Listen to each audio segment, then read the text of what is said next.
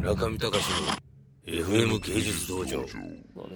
そうかみなじゃあ皆さんをあの若い諸君は日本の未来をちゃんと考えてるんだいやまあどうとですか、かね、まあ僕たちががきあの気持ちの良い社会というか別にあ気持ちのいい社会ってどういうのなの知りたい知りたい えだからさっき言ったみたいに僕を、おあの働かないとは言いませんけれども、つまり周りの、つまりなんていうかなあの友達とかすごい大事なわけじゃないですかアーティストやるのに、つまりすごいなんかこいつ全然ダメだけど、あのなんかアニメについては詳しいとかねたと例えばそのミキシングの技術だけ異常に持っててでもバイトでひいひい言って生活して全然正社員になる気ないみたいな、そういう人たちが官僚によってお前ら生きる価値ないとかって言われる社会は嫌ですよね。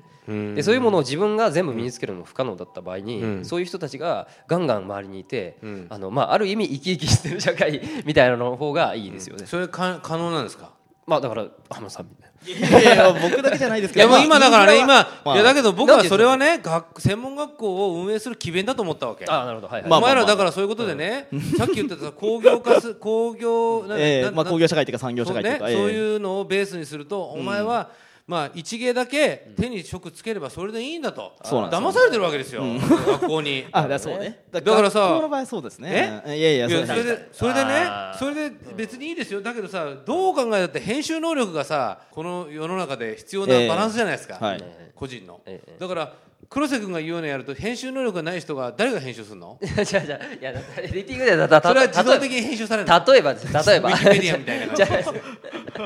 ゃそれで自動的に5万円入ってくるの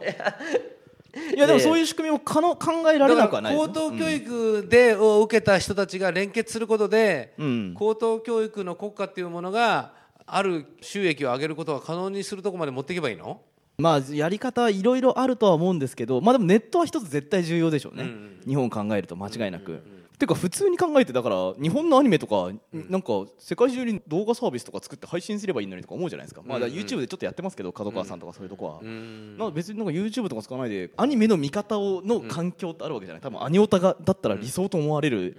アニメを見るための画面ってあるはずで、なんかそれを日本から打ち出せばいいのにとかは素朴に思いますけどね、えーまあ、例え最ば近は本当に完全に YouTube とかニコニコ動画の画面になってきてますよね、ん要するにリアリアルタイムでテレビで見るっていうか座って見るっていう習慣、まあ、ほとんどなくなってきてるんじゃないないですかね、えあアニメのオタクが見る環境、いやいやむしろニコニコ動画で見たいっていう人の方が多くなってったのあがー突っ込み入って突っ込み入ってるえなそうみたいなが結構、まあ、みんな意外だったっていう状況ですよねだから、絶対きた汚いし画面も小さいのに、なんでわざわざそっちで見るんだみたい一なつそういう方向は、まあ、じゃあこれはた本当にかなり、まあ、なんていうかジャストアイデアっていうか、たあんまあれですけど、最近ニコニコ動画がニコニコ DVD っていうサービス出して、つまり DVD を再生してなんか薄い透明のなんか画面をこう広げるんですよパソコン画面上に、そうするとメディアプレイヤーで後ろで DVD が流れてで同時に再生ボタンを押してくださいって言われるんで押すと、まあ、同時って無理なんでだから1回押して5秒後にそのコメントをしたコメントがちゃんとこう DVD 見ながら流れるっていう。だからもうニコニコ動画にアップする必要もないんですだから著作権違反にもならないしでこの思想でいくと全てはコメントができるんてかニコニコ化できるんですよねこれ映画館に行ってだからなんかそのアバターから変わ ってい